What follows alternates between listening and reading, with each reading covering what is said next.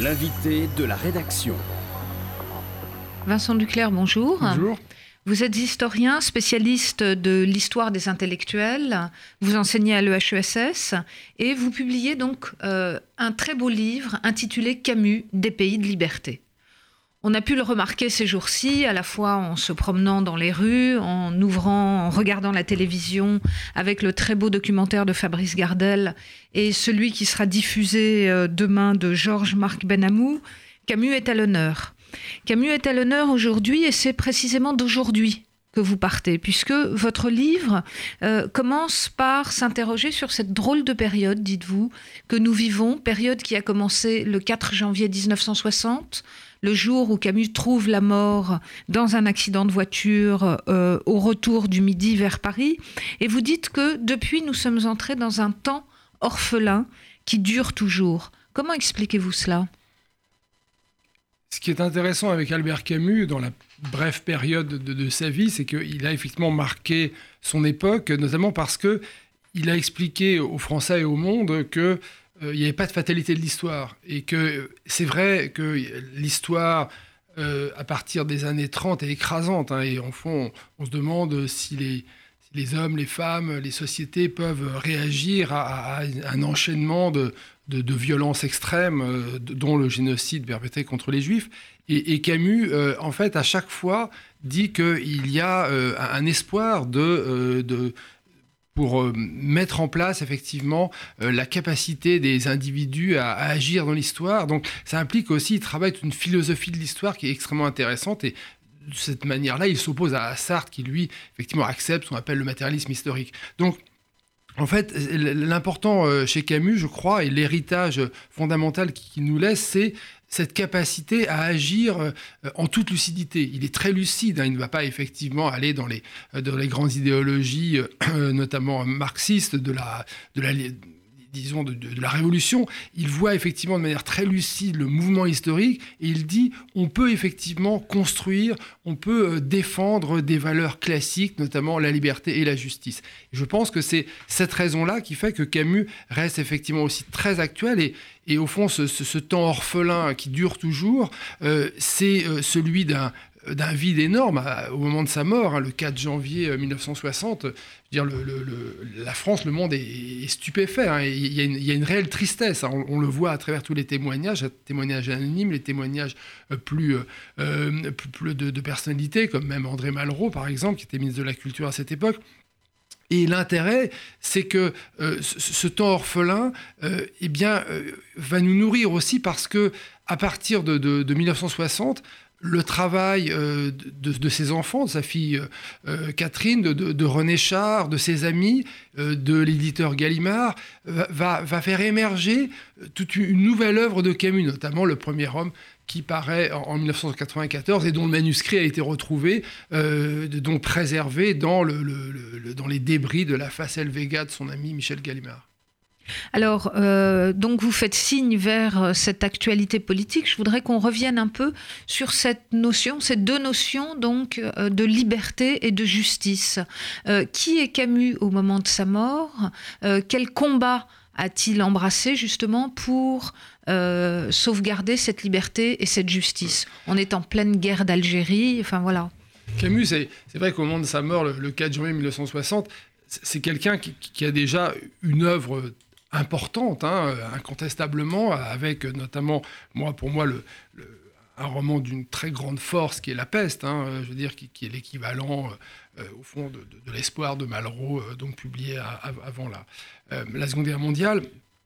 Et puis, Camus, c'est des engagements extrêmement nombreux, euh, très, avec une grande fidélité dans les, dans les engagements. Hein. Il est, je veux dire, il est dans, dire, fidélité à la résistance, est-ce qu'il a su la résistance, euh, fidélité euh, aussi à l'Algérie, on y reviendra à une, vision de l'Algérie, une vision fraternelle de l'Algérie. Hein. Ça, c'est ce que je disais sur le fait de pouvoir donner une chance, je veux dire, à, dire, à l'avenir. on le voit très bien avec l'Algérie, où je veux dire, face je veux dire, à la montée des violences extrêmes de, part et d'autre, hein, au fond des ultras, euh, des, colons ultras ou, euh, ou, du FLN, Camus dit euh, il faut effectivement parier sur le, la, le rapprochement des, communautés, donner toute leur place aux Arabes musulmans.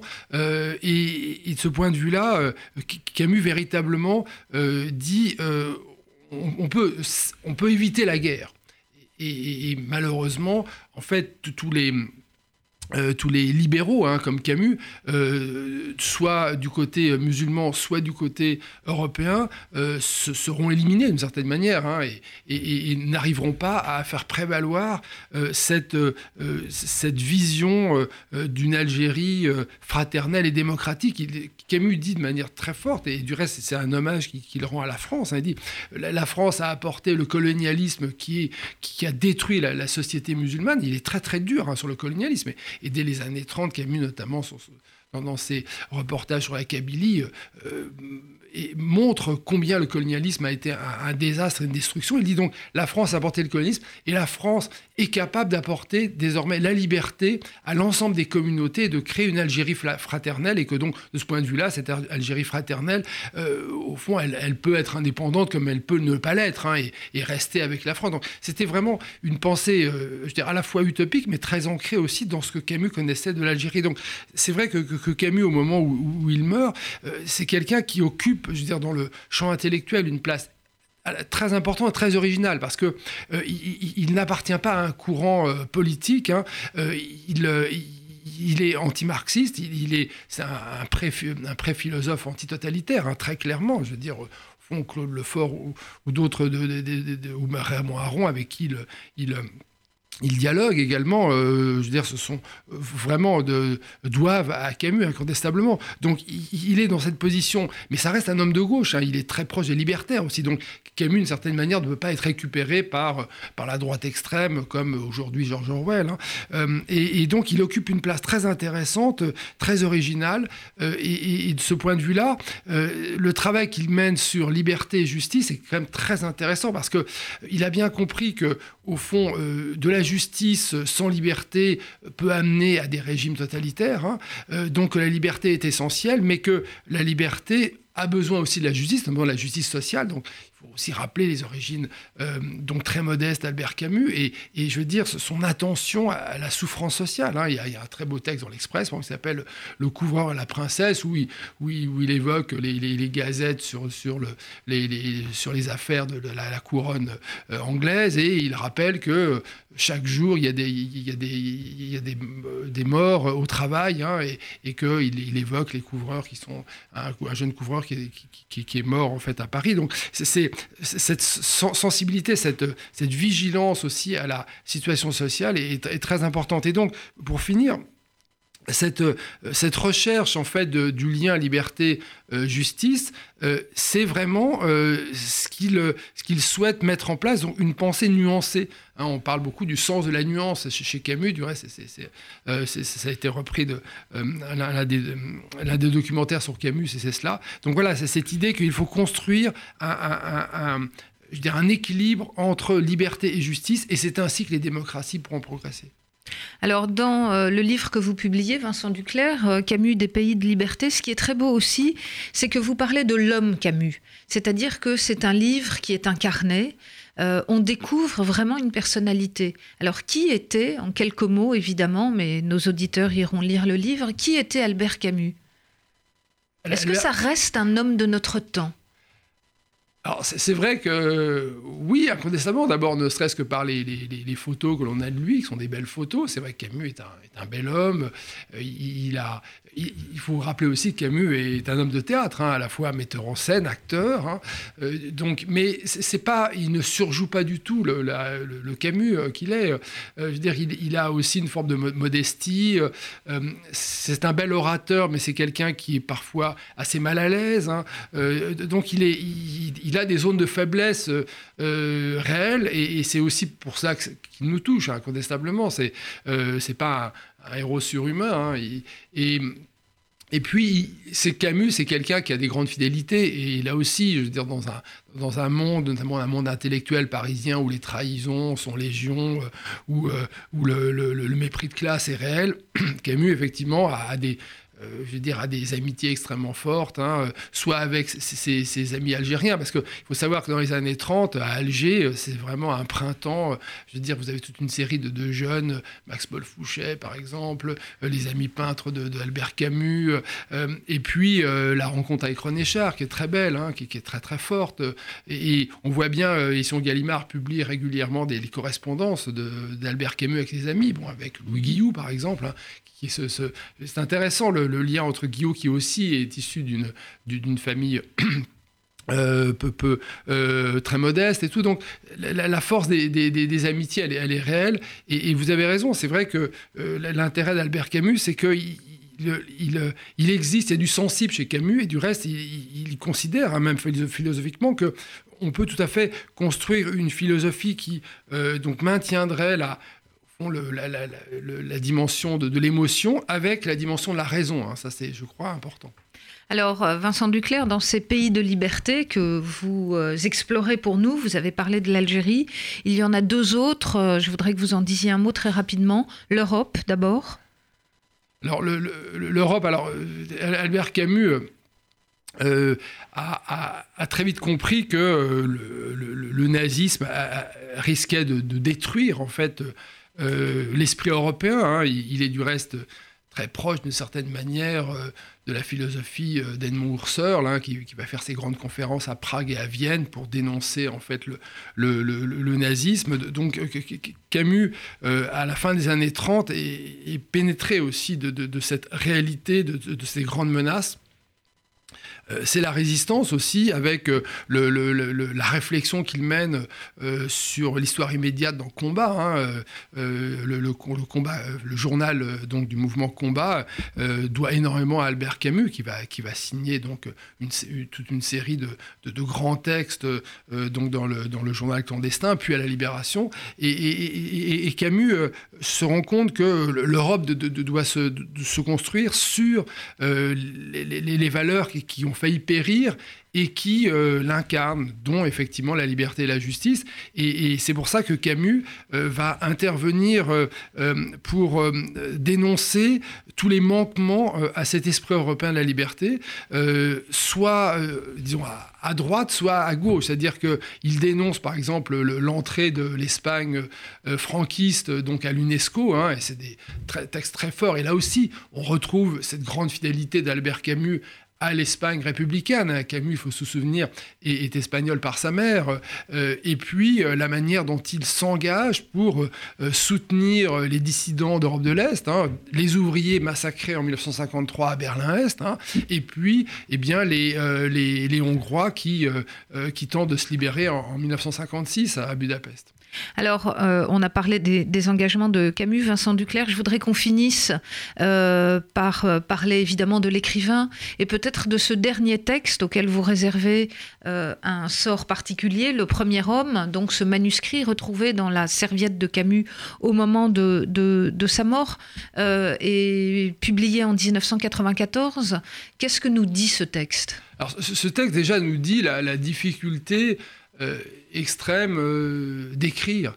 Euh, je veux dire, moi, ce qui m'a touché chez Albert Camus, c'est qu'il fait face à, à la difficulté, à, à, une forme d'impuissance de, l'écriture après la peste. Hein. Il, est, il, est il a ce projet du premier homme qui est donc d'essayer de, d'imaginer font un grand récit sur l'Algérie et sur la France, un, récit qui est ancré dans, sa propre histoire, hein, et, notamment le fait qu'il euh, est orphelin et que, au fond, ce travail, c'est aussi de, retrouver, euh, non pas la figure du père, mais l'histoire du père et, ce que ça représente. Et, moi, j'ai été frappé chez Albert Camus de la manière dont Marcel Proust va l'aider à concevoir son œuvre. Hein. donc, Jean Grenier, son professeur de philosophie à Alger, l'offrira une édition de La Recherche du temps perdu. Et, La Recherche du temps perdu, elle est présente. Elle est présente dans L'homme révolté, où L'homme révolté, euh, c'est ce livre qui dit voilà, il y a la révolution qui va sacrifier la liberté et qui va se transformer en, tyrannie. Et puis il y a la révolte, la, révolte qui, elle, conserve la liberté et qui, notamment, est animée par les artistes. Hein. Il y a des grands passages sur les artistes, sur la création euh, dans. Euh, dans l'homme révolté, et, de ce point de vue-là, il, il, euh, il va, euh, au fond, pour moi, le, premier homme, c'est une forme de temps retrouvé, donc le dernier volume de La du temps perdu, hein, la manière dont on, au fond, le narrateur, Marcel, reconquiert complètement son histoire à travers, euh, à, travers un parcours euh, d'écriture. Et, le premier homme, c'est ça. Euh, et, ce qui est fantastique chez Camus, et, ce qui apaise un peu la, la, tristesse de, sa mort, c'est que au moment où il meurt, le, roman Le premier homme, est quasiment achevé. C'est-à-dire que pendant deux ans, il va réussir à, à sortir de cette impuissance d'écriture, grâce notamment aussi au lieu, hein, à Lourmarin, euh, donc dans, le Vaucluse, dans le Luberon, où il, va acheter une maison et, de sa manière, l'exil euh, qu'il connaissait depuis son départ d'Alger va, s'arrêter grâce à Lourmarin, hein, euh, grâce à l'amitié avec René Char. Et là, il, réussit à, continuer à, écrire ce premier homme. Et ce qui est retrouvé dans la serviette de, donc des débris de la Facel Vega, eh bien, c'est un, roman qui est quasiment achevé.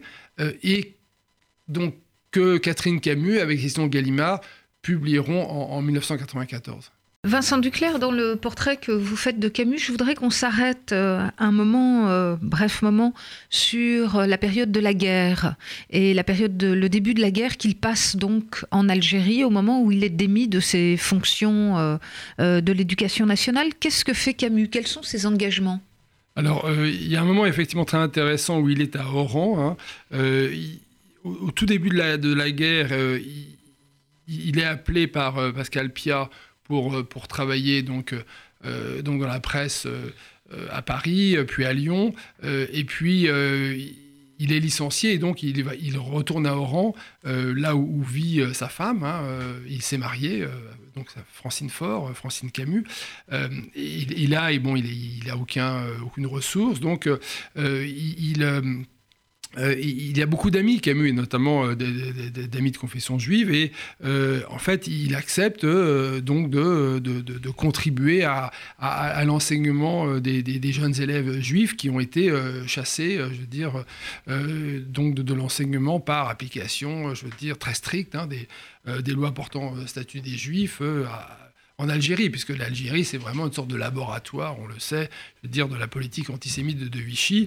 Euh, et, il est là, très modestement, mais très efficacement. Il, est professeur euh, et il réussit bien, hein, on le sait, donc à travers euh, une série de témoignages.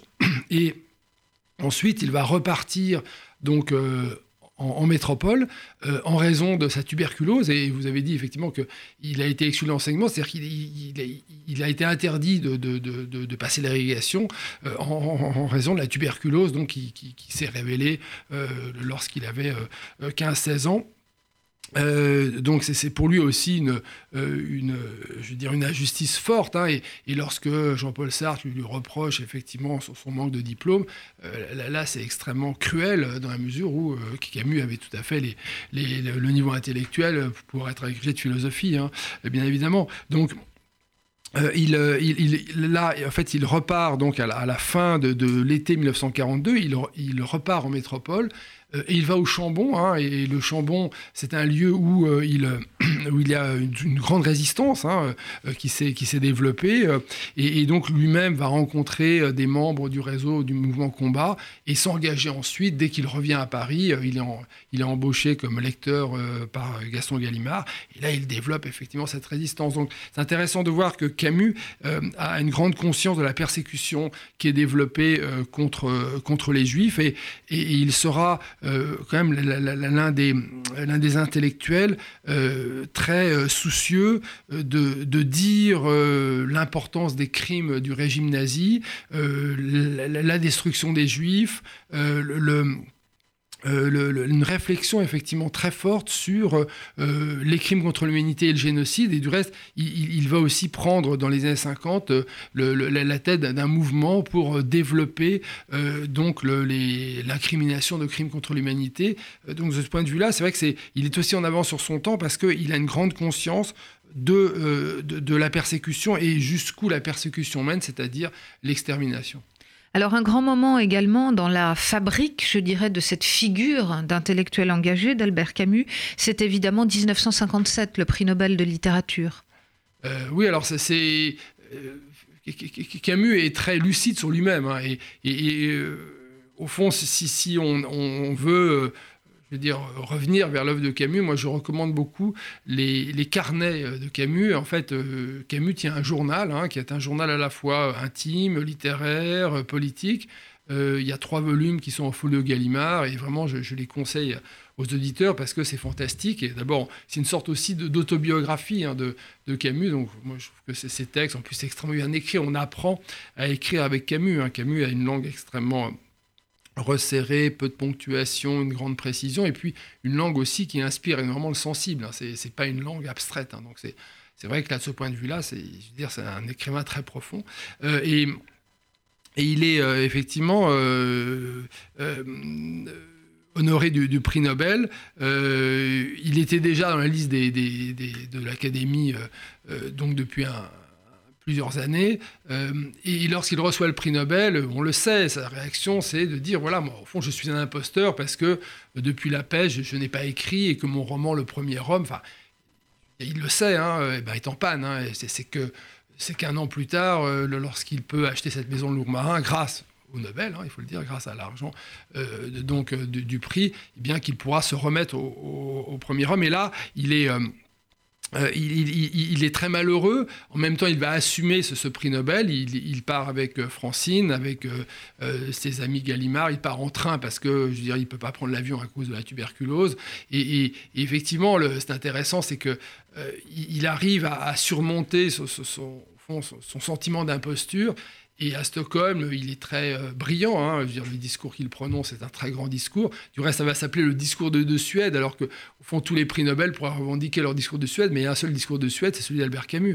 Et c'est vrai que les photographies, tout. Effectivement, il y a un côté aussi un peu glamour, hein, mais qui, est, euh, qui, nous touche parce que, euh, je veux dire, cette, cette dimension de célébrité, elle, est liée aussi à une œuvre et à une personnalité courageuse et, et, et qui nous inspire. Alors, il y a un autre côté de Camus euh, sur lequel vous ne faites pas silence, c'est euh, Camus, euh, Camus et les femmes. Camus homme à femme, Camus inspiré par les femmes. on a pu lire récemment les lettres, l'échange de correspondance avec Maria Cazares, avec la comédienne Maria Cazares. Camus est un homme qui plaît aux femmes et Camus vit avec beaucoup de femmes. Oui, et ce qui est intéressant, c'est que, c'est que Camus les, aime profondément et les respecte. Hein. Alors c'est vrai que Camus est infidèle, hein. il, est marié, euh, il est infidèle en même temps fidèle puisqu'il révèle à, sa femme Francine ses infidélités. Euh, ce qui plonge aussi Francine Camus dans une grande détresse et une dépression. Euh, et c'est vrai que je pense aussi qu'il dire, au fond, il faudrait se pencher euh, sur l'itinéraire aussi de, Francine Camus. il y a eu un très beau livre il y a quelques années sur Madame Zola, je pense que ça serait intéressant, et, ça serait aussi un hommage à, Francine Camus d'écrire un livre sur elle, hein, sur euh, qu'est-ce que ça signifie être une jeune fille, euh, donc en Algérie, dans les années 40, 50, euh, ce serait vraiment important, je pense. Alors, euh, effectivement, Camus euh, tombe amoureux de, femmes de grande qualité. Hein, Marie Cazares, que vous avez évoqué, Catherine Sellers, Mété Ivers. Lorsqu'il est aux États-Unis, il rencontre donc Patricia Blake. donc, il a. mais ce qui est intéressant, c'est que c'est que Camus, euh, euh, bien que euh, relativement macho, on pourrait dire, dans les apparences, hein, est quelqu'un qui au fond un très grand respect pour, pour, pour les femmes et, et, pour aussi la, manière dont il les valorise. Hein. Et je pense que la carrière de Maria Cazares doit beaucoup aussi à, je veux dire, à l'amour que lui porte euh, Albert Camus et réciproquement. Donc c'est, euh, je veux dire, il y a effectivement euh, cette zone d'ombre de, l'infidélité qui, crée aussi quand même de, la souffrance, hein, il faut le reconnaître. et en même temps des, relations de, grande égalité. Hein. et c'est vrai que, fond, Camus euh, et on le voit bien dans les lettres que vous avez de, Cazares. Hein, je veux dire, les, lettres sont très belles, il n'y a aucune perversité, aucun, jeu trouble. Euh, il y a effectivement simplement le fait que, euh, voilà, il y a une attente de la part de Cazares pour une vie plus importante avec Albert Camus qu'elle n'aura pas. Donc, il y a beaucoup de souffrance, mais en même temps, il y a, aussi de la libération. Et, donc, voilà, les relations humaines sont complexes. il faut il faut effectivement, c'est compliqué de juger, mais en tout cas, on peut considérer que, surtout aujourd'hui, où, effectivement on, découvre tellement de, situations de domination euh, euh, d'hommes à l'égard de, femmes, que, Camus, euh, je veux dire, est, quelqu'un qui a, vraiment instauré des, relations de fidélité et d'égalité, et je pense que ça, le distingue quand même, de, notamment du milieu parisien qui le particulier Sartre et Simone de Beauvoir, euh, avec qui il avait des, relations très très compliquées. Alors on voit bien la qualité humaine euh, que vous rappelez, euh, Vincent Duclerc, mais finalement la question qu'on se pose c'est est-ce qu'on n'en fait pas trop aujourd'hui autour de Camus? Ou plutôt, est-ce que Camus n'est pas aujourd'hui une figure idéalisée parce que nous manquons précisément de ce type de grands intellectuels dont vous célébrez le courage, dont vous célébrez la fidélité, fidélité en amitié, s'il est infidèle en amour, euh, euh, les risques euh, qu'il accepte de prendre, puisque d'une certaine façon, peut-être ne l'a-t-on pas assez dit, il se met au banc de euh, toute la société des intellectuels. Il rompt avec Sartre, il rompt avec Janson, euh, il rompt avec euh, ce qui aurait été le milieu naturel de ces intellectuels. Donc est-ce qu'on n'en fait pas aujourd'hui finalement une figure fantasmée pour essayer, nous, de nous raccrocher à ce dont nous semblons manquer cruellement? Alors, c'est vrai que Camus est très présent, on le voit notamment à travers les numéros spéciaux, par exemple, de, euh, journaux, hein, euh, Télérama, Le Figaro, Le Monde, euh, le magazine littéraire. je veux dire, vraiment, que, Camus est très présent. En même temps, il y a une réalité, c'est-à-dire que dans le travail que j'ai mené dans ce livre, où j'ai repris pas à pas, je veux dire, la, biographie, ses textes, ses engagements. il y a une réalité, je veux dire, du courage d'Albert Camus. c'est pas, on, ne reconstruit pas une, une une figure, hein, elle, existe. Et, moi, ce que j'ai, ce que j'apprécie beaucoup en fait chez Albert Camus, c'est que plus on travaille sur Albert Camus, plus on est confirmé dans ses hypothèses justement euh, de, du courage intellectuel, euh, de la lucidité politique. Je veux dire, euh, chaque texte, moi j'ai retrouvé un texte donc d'Albert Camus dans les archives nationales, hein, un texte sur la résistance, très très beau texte hein, que le Figaro a publié, je veux dire de manière inédite, et donc, euh, donc il y a quelques, quelques jours, hein, au début janvier. Euh, et, donc, euh, premièrement, c'est ça, c'est que le, il y a une réalité en fait de, la, de, de, de cette de cette beauté de la, figure d'Albert Camus. Alors si aujourd'hui effectivement elle s'impose, c'est certainement ce que vous avez dit, c'est-à-dire qu'il y a au fond peut-être un, manque de, ces, de ces attitudes, hein. je crois qu'il y a une attitude morale chez Albert Camus de courage, hein, de euh, d'oser dire les choses. Hein. Y a une phrase très belle d'Albert Camus, qui, je veux dire, euh, qui, où il dit euh, que mal nommer les choses ajoute au malheur du monde. Et donc c'est quelqu'un qui, je veux dire, a le courage de dire les choses. et, aujourd'hui, eh bien, on c'est difficile, peut-être plus difficile euh, euh, de, de, s'affirmer ainsi, parce que comme vous l'avez dit, euh, on en paye le prix. payer le prix d'un certain nombre d'engagements, c'est lourd. Effectivement, Camus est clairement au, au, banc du, du, monde parisien intellectuel, hein, et, quand même la, la polémique autour de l'homme révolté en 1952, où je veux dire, donc, il conteste effectivement la, le, marxisme ambiant des intellectuels français dire la, riposte des temps modernes avec Francis Janson, vous l'avez cité, avec euh, euh, Jean-Paul Sartre. très grande violence, hein, et ça va durer. Et je veux dire, euh, Sartre, effectivement, à la mort de, Camus, écrit un très beau texte dans, France Observateur, mais c'est aussi une manière de dire, voilà, je, reprends le contrôle de, des idées euh, euh, et, la mode des idées à travers ce très beau texte. Et c'est moi qui, qui ai le dernier mot sur Albert Camus. Oui, Sartre avait quand même dit de Camus que c'était un philosophe pour classe terminale. Oui, c'est alors en même temps, euh, c'est vrai. Moi, je veux dire, moi j'ai lu Camus quand on est en terminale. Je pense qu'on a tous lu Camus quand on était en terminale, et ça nous a ouvert l'esprit incontestablement. Et, je veux dire, c'est pour ça aussi que Camus est enseigné. Si Camus est enseigné dans les collèges, dans les lycées, c'est pas parce qu'il est au programme. Hein, c'est parce que effectivement les professeurs les élèves trouvent, euh, trouvent à la fois une, une œuvre très accessible et très profonde. Et, et, je, pense que, euh, en fait, ce qu'il faut effectivement euh, dans ce genre de, donc de, réflexion sur des, figures du passé, euh, c'est revenir vraiment à l'œuvre et, montrer que euh, tout ça n'est pas surfait, qu'il y a une vérité, effectivement, chez Albert Camus, qui, se, qui se traduit à travers euh, cette œuvre multiple, hein, à la fois sa, correspondance, ses carnets, ses petits essais, notamment sur les lieux. Il, décrit très très bien les, lieux, hein, je veux dire que ce soit l'Algérie, la France, les paysages, c'est son voyage aux États-Unis, en Amérique du Sud, enfin tout ça est quand même euh, extrêmement euh, euh, présent hein, parce qu'il fait, il inspire les lieux. On, sent les lieux en lisant Camus. Hein.